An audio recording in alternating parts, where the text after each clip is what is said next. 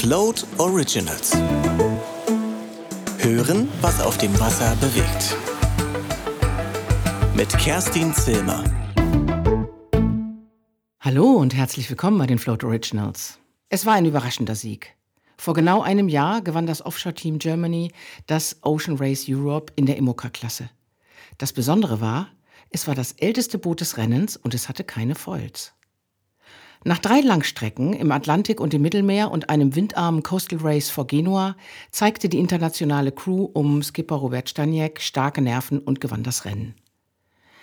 Jetzt steht Anfang 2023 das eigentliche Rennen an, das The Ocean Race. Im Januar startet dieses Race, ehemals Volvo Ocean Race, in Alicante. Das Rennen, das in mehreren Etappen um die Welt geht, wird in zwei Klassen gesegelt. In der beliebten Imoca 60 Klasse, die man schon von Boris Herrmann und der Vendée Globe kennt, und der VO 65 Klasse. Neun Teams haben ihre Teilnahme am Race inzwischen angekündigt. Das Team Malizia von Boris Herrmann ist dabei. Dann haben wir gespannt auf die Meldung vom Offshore Team Germany gewartet. Im Mai kam dann die große Nachricht. Der französische Offshore-Segler Benjamin Dutroux hat sich mit Robert Staniek vom Offshore-Team Germany zusammengetan. Jens Kufall und Alice Potiron übernehmen das Teammanagement. Heute habe ich Teammanager Jens Kufall zum zweiten Mal in den Float Originals. Vor genau einem Jahr haben wir hier zusammengesessen und vor dem Start des Ocean Race Europe gesprochen. Gemeinsam wollen wir über das bevorstehende Rennen, die Vorbereitung und das wunderbare Team sprechen, das ganz europäisch gemischt ist. Herzlich willkommen bei den Float Originals, Jens der jetzt hier neben mir sitzt. Ja, herzlich willkommen, Kerstin. Schön wieder hier zu sein. Äh, verrückt, wie schnell ein Jahr vergehen kann. Ja, das ist absolut verrückt, weil das Interessante ist ja tatsächlich, dass nun die Geschichte äh, wirklich weitergeschrieben wird und ich freue mich sehr, weil das war ja eine absolute Erfolgsstory im letzten Juni. Der Franzose Benjamin Dutroux hatte gerade die Vendée Globe beendet, als er zu euch auf die Einstein an Bord stieg und mit Robert Staniak, Annie Lasch und Philipp Kasüske ins Rennen ging. Und nun geht's im gleichen Team im, ins große Rennen. Was macht denn dieses Team eigentlich so besonders, Jens? Ja, na, in erster Linie freue ich mich natürlich darüber und bin stolz, dass wir dieses Team, so wie es äh, beim Ocean Race Europe äh, gestartet ist, auch erhalten können und erhalten haben. Und besonders ist natürlich wie schon beim Ocean Race Europe damals die Zusammensetzung, die unterschiedlichen Klassen und die unterschiedlichen Hintergründe, die jeder da mit an Bord bringt. Man hat es beim Ocean Race Europe auch beobachten können. Olympisches Segeln und äh, Offshore-Segeln vereinigt hat und ja, die jeweiligen Kompetenzen sich doch äh, sehr erfolgreich ergänzt haben. Was waren denn da so die Fähigkeiten. Also Benjamin Dutroux war gerade um die Welt gesegelt. Das heißt, der kannte sich natürlich ähm, ja mit seinem Boot gut aus, aber ja noch nicht mit der Einstein. Das war ja auch eine, eine große Veränderung für ihn. Aber er war natürlich ein super guter Navigator. Wird er eigentlich jetzt auch wieder Navigator sein? Ja, also genau, das ist äh, der Hintergrund, dass jeder da so seine eigene Kompetenz an Bord gebracht hat. Äh, Benny war natürlich in erster Linie Navigator und er hat auch äh, große Erfahrungen in der Imoga-Klasse schon vorher gesammelt und natürlich auch nach der Vendée Globe irgendwie mit an Bord gebracht. Robert als äh, Skipper äh, hat die Mannschaft äh, zusammengebracht und die unterschiedlichen Felder und hat natürlich seinen olympischen Hintergrund äh, und den strategischen Hintergrund und die Ausbildung da mit ins Rennen geworfen. Das gleiche gilt für Annie, die an Bord für die, den Trim und vor allen Dingen für die Geschwindigkeit zuständig war. Ja, und last not least äh, Philipp Kasüske, unser Powerhorse, äh, der war natürlich für die Kraft an Bord mit zuständig, hat aber auch olympische Erfahrung. Und äh, so hat sich das äh, zu diesem Team zusammenformiert, äh, was ja den entsprechenden Mix auch ausgemacht hat. Wir haben natürlich uns äh, danach auch äh, darüber Gedanken gemacht, was äh, bei dem Team gut funktioniert hat und was noch zu entwickeln ist. Jetzt hat sich die Situation ja durch den Tausch des Bootes irgendwie etwas verändert, aber im Grunde bleibt die Mannschaft so bestehen. Benjamin und Robert werden die Mannschaft co-skippern. Benny wird natürlich wieder als Navigator tätig sein. Und ja, auch Annie und Philipp werden ihre Position von vorher einnehmen. Darüber hinaus gibt es wie beim Ocean Race Europe auch einen Onboard-Reporter. Der kommt in dem Falle aus der Crew von äh, Benjamin, äh, der Charles Drapeau. Und auch Felix, der mit uns ja an Bord war, äh, wird uns als Onboard-Reporter erhalten bleiben. Ja, Felix Diemer, äh, der ja auch schon bei Float seine Fotos veröffentlicht hat, ist ja auch inzwischen ein toller Fotograf und hat äh, als Onboard-Reporter, wie man das so nennt, sich schon äh, seine Lorbeeren verdient, eben auch beim äh, Team Germany. Und jetzt ist das Boot, äh, die Einstein, ja inzwischen verkauft worden. Und das Besondere ist ja eben, dass ihr euch entschieden habt zu diesem Schritt und jetzt mit Benjamin Dutroux in seinem neuen Boot unter dem Namen, den ich nicht aussprechen kann. Ja, Guillaume Environnement Team Europe. Ich finde ja, das ist ein genialer Zug, denn ihr müsst die Einstein jetzt nicht mehr mit Volz ausstatten. Das war ja ein großes Thema, über das wir auch im letzten Jahr gesprochen haben hier sondern ihr habt jetzt ein gutes Boot und das ist kein anderes als nämlich eines von Alex Thompson. Und zwar die Hugo Boss 6. Und die ist ja schon sehr gut gelaufen. Wie kam es denn eigentlich dazu? Ja, erstmal kann man rückblickend sagen, dass äh, die Einstein ja einen fantastischen Job gemacht hat beim Ocean Race Europe. Und wir haben äh, ja letztes Mal darüber gesprochen, äh, was die Idee war. Und ähm, eine Idee zu haben, ist ja schön und gut, aber letztendlich muss es sich auch umsetzen und man braucht natürlich am Ende des Tages auch noch so ein Quäntchen Glück. In der Tat war es so, äh, dass äh, die Idee äh, gewesen ist, dass die Einstein im Mittelmeer als Non-Foiler eventuell den Foilern sogar überlegen sein kann. Wir haben damals sogar unsere Segelwahl entsprechend angepasst. Und wie man ja gesehen hat, ist es dann am Ende des Tages genauso gekommen. Man hat allerdings auch gesehen, und das war sehr spannend gleich zu Anfang, dass auf der Atlantik-Etappe, auf der ersten Etappe von Lorient, raus äh, auf den Atlantik, die Foiler natürlich extrem überlegen waren. Aber wir haben damit gerechnet und waren davon überzeugt, dass am Ende äh, unsere Chance kommen wird, so wie es dann auch äh, gelaufen ist. Aber was wir auch festgestellt haben, und das ist äh, wirklich ganz spannend, ist, äh, dass das Boot, so wie es ursprünglich gezeichnet und konstruiert worden ist, äh, einfach auch unglaublich gut funktioniert. Ich bin davon überzeugt, dass die Einstein im Moment immer noch der schnellste Non-Foiler ist im gesamten Feld. Aber da gehört natürlich auch Mut dazu, diese Balance, in der das Boot sich jetzt befindet, äh, zu verändern. Man muss da doch erhebliche Umbauten vornehmen. Man muss eben nicht nur Volz einbauen. Da gibt es ganz viele Folgen, die daraus äh, äh, erwachsen. Unter anderem muss man die Struktur verändern, man muss die Struktur verstärken. Dadurch ändert man äh, das Gewicht des Bootes. Äh, ja, dann muss man die Volz selber einbauen. Auch da es gibt es ja 100 verschiedene Möglichkeiten, viele Designer, denen man folgen kann.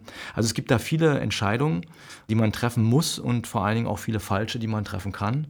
Und auch das hat letztendlich dazu geführt, dass wir gesagt haben, dass wir eigentlich dieses Boot nicht anfassen wollen. Das war wirklich eine Teamentscheidung und die ist auch relativ schnell gefallen. Nicht zuletzt auch, weil das Boot einfach in der Konstellation das Ocean Race Europe gewonnen hat.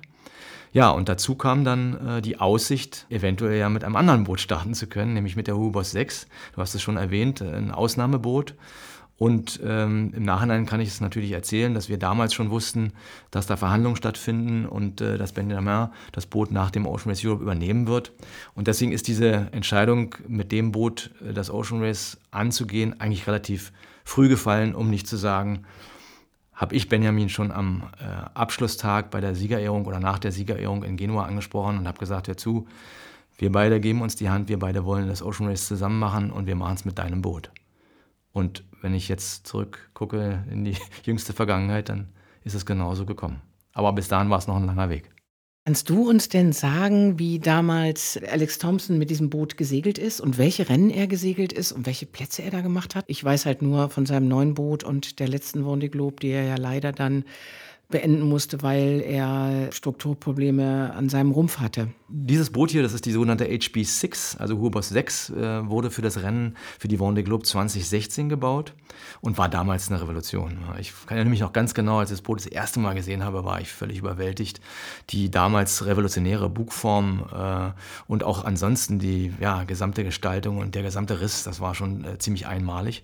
Und es hat sich ja dann auch im Rennen bewahrheitet und das Boot ist unglaublich schnell gewesen. Es war auch, man darf nicht vergessen, An der Anfang der Foiler. Es war eines der ersten Boote, äh, die mit Foils äh, konstruiert worden sind äh, und ist dann bei der Vendée Globe ja gestartet und hat ja auch ein Foil während der Vendée Globe verloren, wenn wir uns daran erinnern. Nichtsdestotrotz ist Alex Thompson damals mit dem Boot dann noch Zweiter geworden und das war ein wahnsinnig spannendes Ende. Ich erinnere mich da noch ganz genau dran. Und das war sehr knapp, also er hätte das sicherlich das Rennen auch, auch, auch nur mit einem Foil gewinnen können. Lustigerweise ist ja 11 Hours im Ocean Race Europe genau das gleiche passiert und auch die sind dann damit Zweiter geworden. Ich kann dazu als Geschichte noch erzählen, dass Alex Thompson das Boot dann nach der Vendée Globe verkauft hat, um sich sein neues Boot zu bauen, die HB7. Und ähm, er hat das Boot damals an 11 Hours verkauft, die ja eine Ocean Race Kampagne geplant haben, unter der Auflage, unter der Maßgabe, äh, dass dieses Boot nicht die Vendée Globe segeln darf weil er offensichtlich seine eigene Konkurrenz und sein eigenes Boot da gefürchtet hat, weil es eben so ein hohes Potenzial hatte. Und äh, bei der Route du Rhum war es ja im Prinzip genau das Gleiche. Da war, lag er ja in Führung und hatte ja dieses Malheur mit dem Wecker, wo er dann bedauerlicherweise irgendwie nicht rechtzeitig wach geworden ist und dann gegen einen Stein gefahren ist. Sonst hätte er das Rennen ja gewonnen. Also dieses Boot äh, hat wirklich einiges erlebt und ja, das ist auch schon ein Teil äh, unseres Plans und unserer Geschichte. Es ist eben wahnsinnig erprobt. Äh, das Boot ist äh, um die Welt gefahren, mehrfach äh, über den Atlantik, ist mehrfach auch gerefitted worden, zuletzt auch wieder intensiv von 11 Hours. Und es hat auch die Foils der neuesten Generation, die sind gerade erst im letzten Jahr irgendwie angebaut worden. Und das ist als Paket schon aus unserer Sicht eben ein großer Vorteil, weil das Boot letztendlich einfach erprobt ist und ja, jetzt wieder in ein Rennen um die Welt starten kann. Jetzt hast du mir fast schon eine Frage beantwortet, die ich dir gerne stellen wollte, nämlich was sind denn so die Vorteile, mit einem Boot anzutreten, das schon erfolgreich in anderen Rennen gelaufen ist, äh, im Verhältnis zu einem Neubau, wie das jetzt äh, bei der Malizia ist, die Boris Herrmann ja gerade baut und die im Juli präsentiert werden soll. Also nochmal, man muss sich das äh, vergegenwärtigen. Das sind ja alles Einzelbauten und das ist wirklich Formel 1 auf dem Wasser, wenn man so will. Formel 1 in dem Fall auf dem Offshore-Bereich. Der America's Cup ist natürlich die eigentliche Formel 1 auf dem Wasser, aber das ist ja absolute Hochtechnologie und genauso empfindlich sind diese Boote eben. Und es ist einfach so, dass eine äh, IMOCA eine bestimmte Zeit braucht, um diese ganzen Kinderkrankheiten und eventuell auch äh, ja, falschen Planungen äh, auszugleichen. Also man muss so ein Boot einfach testen, man muss sich daran arbeiten. Wenn man sich äh, die letzte, das letzte Transatlantic Waber anguckt, äh, wird man sich erinnern, dass auch die neue 11 Hours irgendwie einen Strukturschaden im Kielbereich hatte. Das war das erste Rennen, was das Boot unter äh, ja, höherer Belastung machen musste. Also es bedarf einfach einer gewissen äh, Entwicklungszeit, um so ein Boot wirklich schussfest zu machen äh, und um alles auszugleichen, alles kennenzulernen, ja, und auch immer wieder zu refitten und zu erneuern, um letztendlich dann so ein Gesamtpaket zu haben, mit dem man sich letztendlich um die Welt äh, trauen will. Es geht ja nicht darum, jetzt nur im Mittelmeer oder im Atlantik, in der atlantischen Küste zu segeln, aber letztendlich die Etappe zwischen Kapstadt und Itaya, die erfordert doch Äußerstes äh, von Mensch und vor allem eben auch vom Material. Und deswegen ist es ja wichtig, mit einem Boot ans Rennen zu starten, was einfach getestet ist.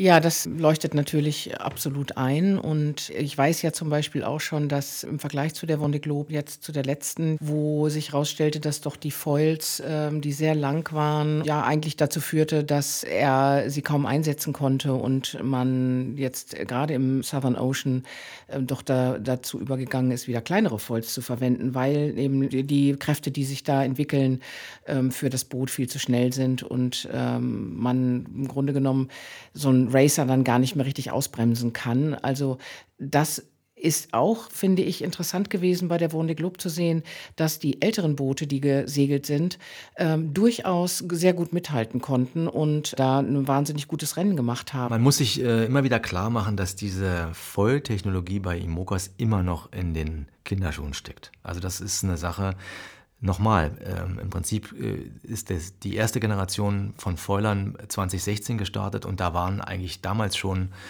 äh, sich nicht mal die die Teams sicher, ob alle überhaupt heil ankommen. Und oh, verrückterweise, ich erinnere mich dann auch ganz genau in Diskussionen, ob sich das überhaupt durchsetzen wird. Da ist man natürlich heute schon einen großen Schritt weiter.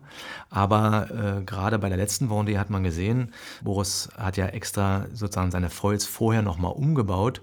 Im Nachhinein würde er diese Entscheidung sicherlich revidieren, weil ja ein Boot mit Foils der älteren Generation sogar zum Schluss gewonnen hat.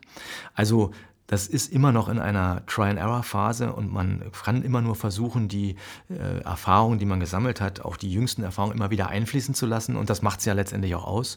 Und es gibt da auch ganz unterschiedliche Konzepte von Foils. Wenn wir uns die Büro Valet zum Beispiel angucken, die hat ein völlig anderes Design und da ist der Punkt, wann Foils ins Wasser gehen, ein ganz anderer als bei anderen äh, Foilern, wie auch der neuesten Generation. Insgesamt äh, verändert sich die Bugform bei allen Neubauten. Das hat, kann man jetzt schon sehen, weil man eben davon ausgeht, dass äh, der Eintritt in die Welle irgendwie entsprechend angepasst werden soll. Aber nochmal, das ist ein, ein Bereich und ein Gebiet, wo man wirklich erst anfängt äh, und wo man ja, äh, in den kommenden Jahren mit Sicherheit noch viele Überraschungen erleben wird. Auch das war ein Grund, weswegen wir davon erstmal die Finger gelassen haben, weil man muss natürlich dann auch äh, daran glauben, wenn man so ein Design irgendwie äh, angeht und auch einen Designer sozusagen verpflichtet, dass das letztendlich zum Erfolg führt. Das führt natürlich auch dann immer gleich zu der Frage, wie finanziert man das denn eigentlich? Und erklär doch mal unseren Hörerinnen und Hörern, was so ein Racer im Bau eigentlich kostet. Weil das ist ja, wie du schon ganz richtig sagtest, das sind Einzelbauten, die gibt es nicht von der Stange, die werden von einem äh, Expertenteam gebaut und berechnet und designt. Und das sind natürlich ganz, ganz äh, wenige Menschen, ähm, ganz wenige Personen, die technisch so fit sind, dass sie das überhaupt machen können können. Es sind halt normalerweise Franzosen und es äh, gibt dort ein paar wenige Werften, die eben diese Racer bauen. Das führt natürlich dazu, dass es eine riesige Herausforderung, die man eben auch stemmen können muss. Sag doch mal so eine Summe, Pi mal Daumen, was, ähm, ja, was muss man dafür hinlegen, wenn man jetzt ein neues baut? Ein aktueller Neubau, so wie, wie, er dieses Jahr von verschiedenen Werften präsentiert wird, äh, schlägt mit ungefähr 6 bis 6,5 Millionen zu Buche. Und das ist natürlich irgendwie schon mal eine Klasse für sich. Dazu kommt ja dann erst noch das ganze Running Budget. Also es geht hier wirklich nur um die reine Konstruktion und Bau des Bootes. Und äh, das kann ich aus Erfahrung sagen, dann geht es mit den Kosten eigentlich erst los.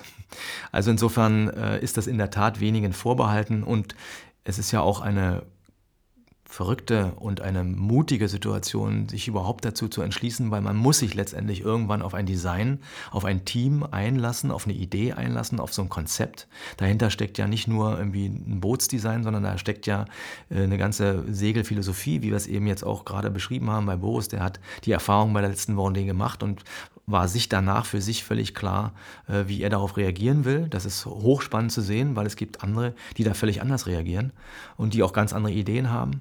Und insofern äh, gehört auch der Mut dazu, letztendlich zu sagen, okay, ich gehe, gehe in dieses Investment, ich äh, gebe so viel Geld aus, um so ein Boot zu bauen, weil am Ende des Tages muss ich ja auch liefern und das Boot und das Konzept muss ich ja dann auch bewähren. Insofern, ja, das ist schon nochmal ein anderer Schritt und am Ende des Tages arbeitet man sich natürlich ja auch in der Klasse von ganz unten sprich von einem ganz alten Boot äh, bis nach ganz vorne vor. Und das kann schon mal eine Weile dauern. Ich finde das wirklich sehr interessant, weil man muss natürlich sich auch überlegen, dass nämlich diese Kampagne, die man dann startet, tatsächlich erst mit dem Boot anfängt, du hast es ja gesagt, und dann kommt der ganze Rest dazu. Dann äh, braucht man mal ein Team, das umherum arbeitet. Man braucht eine mediale Kampagne, die man finanzieren muss. Da kommt doch dann einiges zusammen. Was ich jetzt gerne noch von dir wissen möchte, ist, äh, dadurch, dass ihr jetzt ja sozusagen die deutsch-französische Freundschaft pflegt mit diesem Konzept und mit diesem Projekt, was ich sehr schön finde, das ja Vorteile. Das hat einmal natürlich die Vorteile, dass die Franzosen sich ja in diesem Offshore-Racing wahnsinnig gut auskennen und auch auf der anderen Seite sehr anerkannt sind und auch sehr gemocht werden, ganz besonders natürlich in Frankreich. Ähm, das ist sicherlich auch für euch von. Vorteil. Und ähm, jetzt würde mich interessieren, welche Vorteile hat denn die französische Seite von der deutschen Beteiligung? Also wie handelt ihr überhaupt diese ganze Kampagne miteinander? Zunächst möchte ich nochmal sagen, wir sind ja nicht nur eine deutsch-französische, sondern auch noch eine britische Kampagne. Das äh, vereint sich ja. Dadurch kommt ja auch Team Europe an Bord. Ähm, wir sind gestartet letztendlich ja mit der Idee, als Offshore Team Germany ein deutsches Projekt äh, an die Linie zu bekommen. Und wir machen das ja jetzt schon ein paar Jahre und ich denke auch, dass wir da einiges erreicht haben, aber wir mussten an einem bestimmten Punkt natürlich auch einsehen, dass es mit der rein deutschen Idee schwierig wird, gerade weil so viel Kompetenz in Frankreich liegt. Ich finde das aber auch überhaupt nicht schlimm, weil das ist äh, ja erst ein weiterer Schritt und wer weiß, was die Zukunft bringt und äh, ob nicht vielleicht tatsächlich irgendwann ein rein deutsches Team an die Linie eines großen Rennens gehen wird. Aber was macht die deutsch-französische Freundschaft da aus oder was bringt da jeder ein? Und das passt dann am Ende des Tages doch ganz gut zusammen.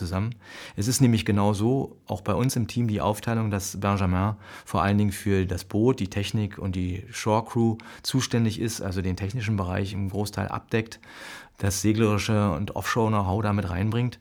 Ja, und die deutsche Seite, die bringt natürlich die Organisation. Und äh, darüber freuen sich beide Seiten sehr. Äh, Benjamin genießt es, äh, dass wir sozusagen den organisatorischen Teil übernommen haben.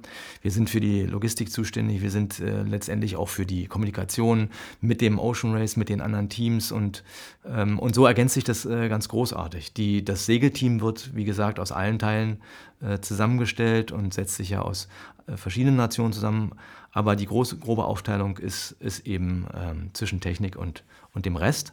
Und da bin ich äh, sehr von überzeugt und sehr froh. Und das entlastet natürlich auch die jeweilige Seite äh, von vielen Aufgaben. Wir waren ja vorher eine Gesamtkampagne, das heißt, wir hatten auch den technischen Teil mit dem Boot mitzuverantworten. Und ich kann wirklich sagen, es ist ein erheblicher Aufwand. Also man macht sich keine Vorstellung, was es bedeutet, ein Ocean Race oder auch bestimmt auch eine Vendée Globe zu segeln, wie viel da zusammenkommt, wie viele verschiedene äh, Aufgaben sich da stellen und äh, am Ende des Tages sind wir dann doch auch ein Team von 25 Leuten, was um die Welt fahren wird, weil einfach so viele Aufgaben anstehen.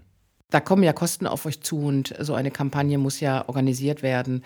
Die ganze Organisation will ja dann auch bezahlt sein. Wie finanziert ihr euch denn hier auf deutscher Seite? Ja, naja, es ist nach äh, all der Zeit und äh, natürlich auch auf der Grundlage des Sieges vom Ocean Race Europe gelungen, irgendwie aus der deutschen äh, Wirtschaft äh, zumindest einen Teil zu ziehen und eine Garantie zu ziehen. Und wir sind auch immer noch in der Akquise sozusagen. Wir haben immer noch nicht alles zusammen. Also beziehungsweise wir haben ein Eintrittsbudget zusammen und es geht natürlich immer noch besser. Aber wir können eben starten. Das ist ja das Maßgebliche. Und die andere Hälfte kommt aus Frankreich von dem Engagement von Benjamin für seine Vendée Globe Kampagne.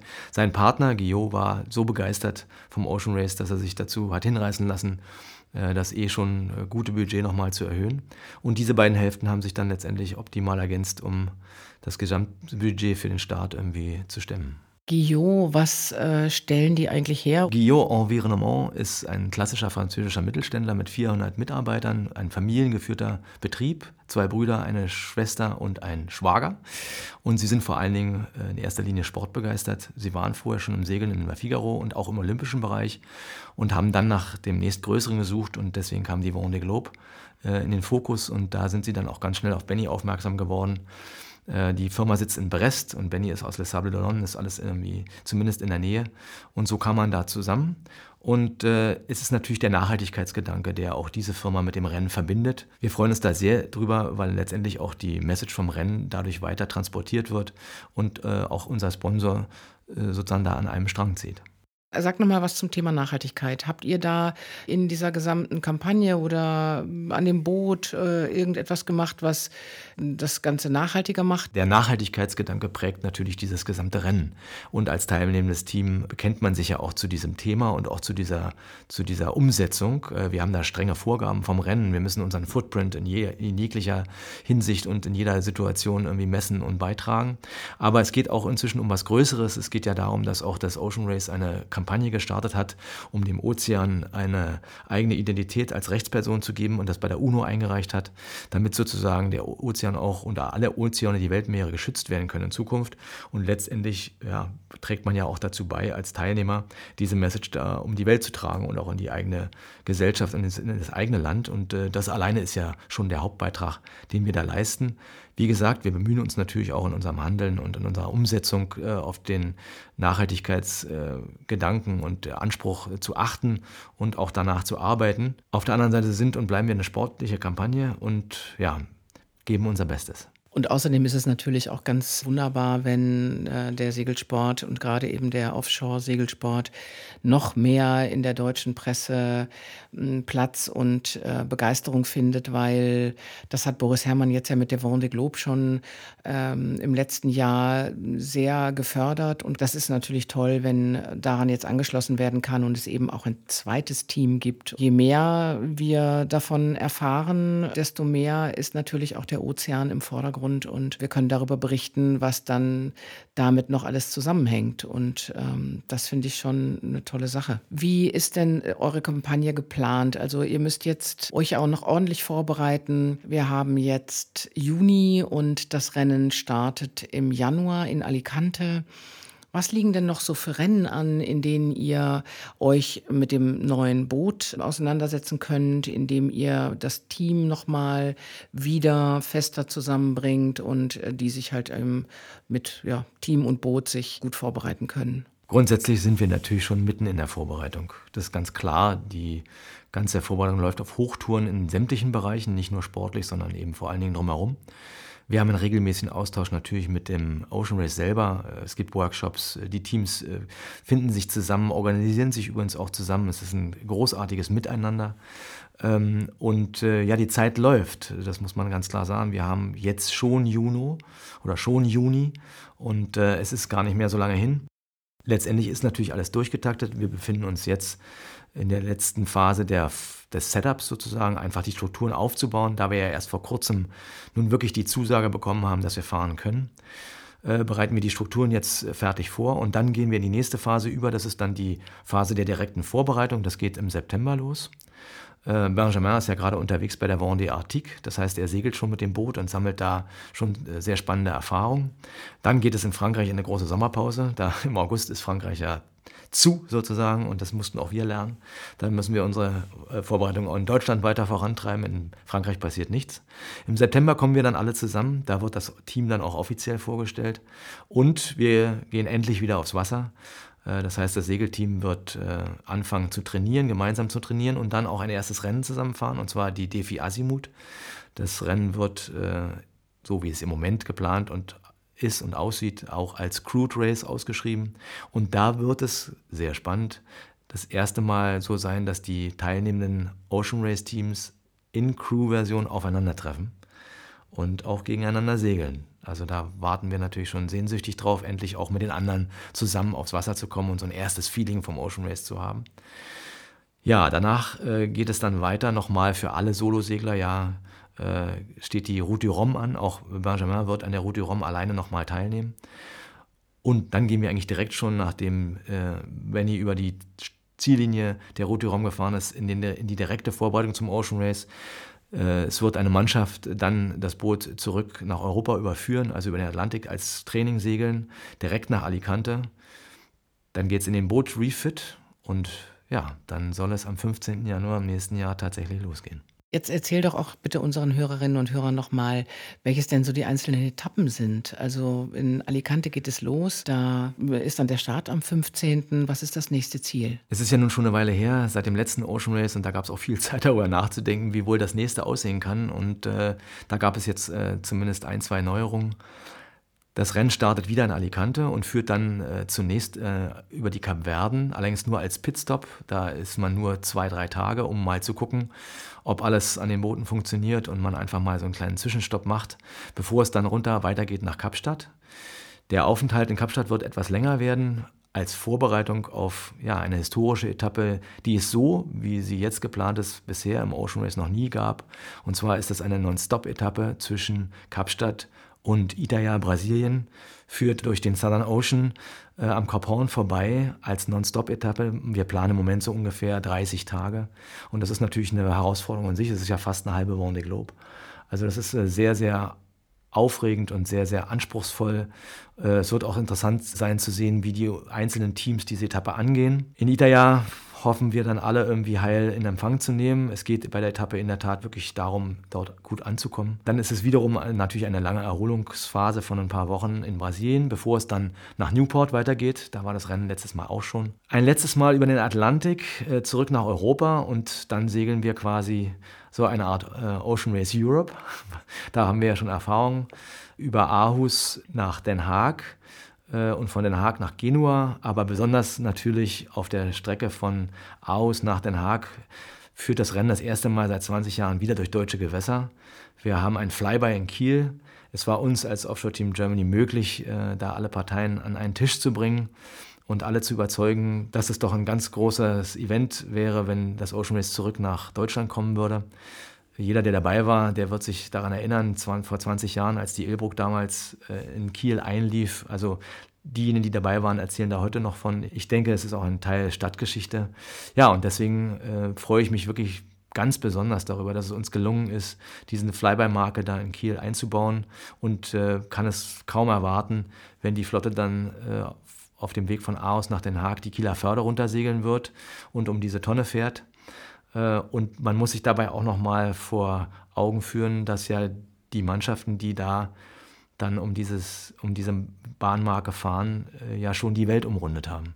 Und das ist natürlich, äh, ja, kriege ich sogar Gänsehaut beim Erzählen.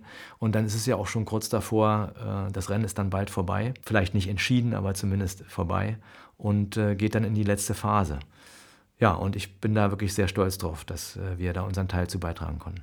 Ja, das äh, finde ich auch toll, weil das wird dann tatsächlich auch zur Kieler Woche der Fall sein. Ne? Und äh, da ist natürlich sowieso viel los und da hat man dann viel Publikum. Und ich habe mir das mal angeschaut, wenn man so guckt, also die, diese Tonne, um die dann alle herum segeln werden, die liegt wirklich sehr, sehr tief schon in der Kieler Förde. Das ist, äh, ja, da kann man ähm, bestimmt ganz toll äh, zuschauen, wenn man denn noch einen Platz bekommt. Und ähm, was ist denn dann äh, nachher der Schluss? Wo ist denn das Ziel überhaupt? In Genua? Ja, genau. Also wir kommen wieder in Genua an. Wir haben ja da schon unsere Erfahrung.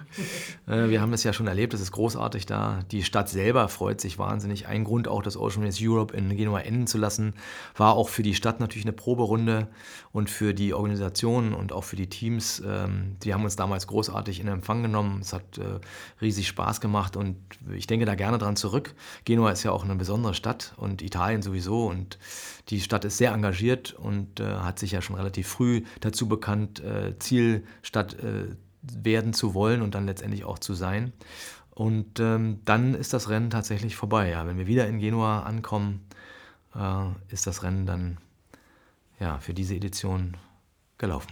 Ja, dann kann man ja nur wünschen, dass dann auch wieder die Bedingungen so sind, wie sie jetzt beim letzten Mal waren. Ah, nein, ich, dass die Bedingungen einfach äh, für euch so gut sind, dass ihr mindestens den zweiten macht, weil den hat das Schiff ja schon geschafft, aber natürlich äh, auch sehr, sehr gerne den ersten wieder.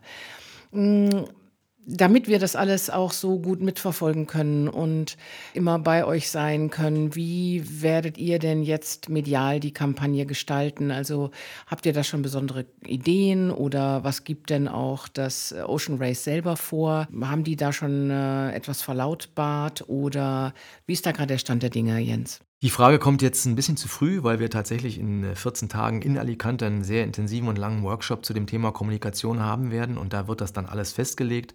Da wird jedes einzelne Team äh, vorstellen, wie sie ihre Medienkampagne aufziehen wollen. Aber letztendlich kann ich natürlich heute schon sagen, dass das irgendwie eine sehr intensive Zeit werden wird und dass aufgrund der Erfahrung auch aus der letzten Vendée und der Art, wie da kommuniziert worden ist, äh, natürlich folgt, dass man sehr intensiv die Segler begleiten wird können, auch an Bord. Ähm, nicht zuletzt fahren ja dann auch äh, mehrere Teams, die auf diesem Kommunikationsniveau unterwegs sind. Äh, und ähm, wir haben uns da auch was ganz Besonderes ausgedacht, was ich noch nicht verraten möchte. Aber ähm, es wird sicherlich auch darum gehen, eine spannende und sehr intensive Berichterstattung irgendwie laufen zu lassen und anzubieten, damit äh, man diesmal dieses Rennen wirklich ganz, ganz nah erleben kann. Ja, das haben wir ja jetzt auch schon bei der letzten Vendée Globe erlebt, dass äh, da ja medial wirklich super viel möglich ist. Also man kann halt Kameras an Bord haben, man kann, wie Boris Herrmann das ja auch gemacht hat, Pressekonferenzen äh, machen und kann die Presse direkt mit, in, mit aufs Boot nehmen. Da freue ich mich auch schon sehr drauf und ich hoffe, dass ich dann auch dabei sein darf, wenn ihr das macht. Natürlich freue ich mich darauf, dass du, Jens, der ja auch hier in Berlin lebt, ähm, jetzt hier der Teammanager von diesem großen Projekt ist und ich dann dadurch natürlich auch so ein bisschen äh, das Glück habe, dass ich äh, die kurzen Wege haben werde. Das heißt, wir werden auf Float natürlich auch äh, viel und schnell berichten können. Schnell ja sowieso, weil wir sind ja ein Online-Magazin. Und sag noch mal, das ist jetzt ein, ein, Dauerjob. Du machst das jetzt 9 to 5 oder äh, 7 to 8 oder wie bist du da jetzt eingebunden? Also erstmal möchte ich noch erwähnen, dass ich ja nicht der einzige Berliner bin, sondern Robert kommt ja vom Müggelsee. Er selber bezeichnet sich oder hat sich ja zeitweise gerne als Süßwasserkapitän bezeichnet. Äh, aber Spaß beiseite, der ist ja hier auf dem Mögelsee groß geworden und es gab ja schon einige aus dem Yachtclub Berlin-Grünau, die internationale Segelsportgeschichte geschrieben haben. Also das nur der Vollständigkeit halber. Ich bin nicht der einzige Berliner. Und äh, zu meinem Einsatz und meiner Arbeitszeit kann ich nur sagen, ich mache das nicht 9 to sowieso, sondern ich mache das 24-7 und das jetzt schon seit ein paar Jahren. Also ich, äh, das ist ein Projekt, was nicht viel Zeit äh, lässt für andere Dinge. Äh, die einzige Zeit, die ich mir nehme, ist dann auch noch ein bisschen selber zu segeln, weil sonst verliert man irgendwann natürlich auch den Bezug und den Spaß. Aber das äh, hat mit diesem Projekt hier nichts zu tun. Aber letztendlich ist es ja ein Job, der einen komplett fordert und äh, sieben Tage die Woche. Und insbesondere natürlich jetzt auf dem Weg zur Startlinie in der Vorbereitung wird das immer mehr werden. Und ähm, das wird sich hoffentlich dann auch später entsprechend auszahlen. Sag nochmal, hast du denn selber jetzt als ähm, Teammanager äh, noch ein größeres Team, das dich unterstützt? Also wie viele seid ihr dann hier, äh, die mit dir zusammenarbeiten, die dich, was weiß ich, medial unterstützen und dir beiseite stehen? Die gesamte Mannschaft teilt sich im Prinzip in drei größere Teile auf. Äh, ich habe es am Anfang schon erwähnt, das ist einmal das technische Team natürlich ums Boot herum in erster Linie natürlich unser Segelteam, das heißt die aktiven Sportler und Segler. Und äh, drumherum und darüber und daneben und darunter gibt es dann ein Organisationsteam. Das Short-Team besteht insgesamt ja, aus acht bis zehn Leuten. Die Segler, die Segelmannschaft selber, wird letztendlich bestimmt auch fünf bis acht Leute betragen, weil man natürlich nicht als Fünfer-Team oder Vierer-Team dieses ganze Rennen alleine segeln kann. Das ist klar, es muss Ersatzleute und Ersatzleute ist in dem Falle falsch. Also hört sich so despektierlich an, das sind alles gestandene Profis, die sich eins zu eins austauschen können. Äh, die müssen natürlich auch dabei sein. Und das Organisationsteam sind inzwischen dann auch schon acht bis zehn Leute. Äh, neben mir sozusagen, der versucht, das Ganze eben in die entsprechenden Bahnen zu leiten und zu organisieren, gibt, wird es äh, als Erfahrung vom Europe Race einen rein äh, Operational Manager geben. Das ist sozusagen nicht nur ein technischer Manager, den gibt es nochmal extra vom Technikteam, äh, den Thomas aus Frankreich, aber es wird ein äh, neuer, eine quasi für uns neue Position als reiner Operational Manager geben, um diese ja, Flut an Aufgaben da zu bewältigen. Ähm, also da gibt es verschiedene Ebenen und natürlich jede Menge Leute äh, um mich herum, die uns alle unterstützen, weil diese große Aufgabe kann man nur gemeinsam lösen. Das kann einer alleine sowieso nicht. Und ähm, ja, die Erfahrung hat gezeigt, dass da jeder Job einfach super wichtig ist und auch entsprechend besetzt sein muss. Ja, dann wünsche ich euch mal, also diesem gesamten Team und natürlich äh, dieser gesamten Kampagne auch ganz, ganz viel Erfolg mm, mit dem Boot äh, bei den nächsten Rennen, bei den ganzen Tests, die ihr machen werdet. Und ja, und ich denke, dass unsere Hörerinnen und Hörer auch sicherlich das weiterverfolgen werden. Unter anderem natürlich immer auf Float, www.floatmagazin.de. Da werden wir alles Aktuelle über diese Kampagne auch äh, weiterhin mitteilen und äh, euch unterbreiten. Und ja, da müsst ihr hingehen. Und hier ist jetzt äh, meine gemeinsame Zeit mit Jens schon zum Ende gekommen. Und ich hoffe, wir haben euch gut unterhalten, haben euch viele interessante Informationen zukommen lassen und haben euch natürlich vor allem heiß gemacht auf dieses Rennen. Ich verabschiede mich jetzt hier von Jens und reiche jetzt nochmal weiter. Ja, herzlichen Dank. Schön, dass ich wieder nach einem Jahr hier sein konnte und äh, mal so ein bisschen erzählen konnte, was passiert ist und wie es weitergehen soll. Aber ich freue mich natürlich besonders darauf, dann gegebenenfalls nach dem Rennen wieder herzukommen und davon zu berichten, was wir alles so erlebt haben. Also herzlichen Dank, dass ich hier war und ich freue mich auf alles, was da kommen mag. In diesem Sinne ähm, verabschiede ich mich jetzt hier von euch und wünsche euch eine gute Zeit. Bis zum nächsten Mal bei den Float Originals. Float Originals. Hören, was auf dem Wasser bewegt.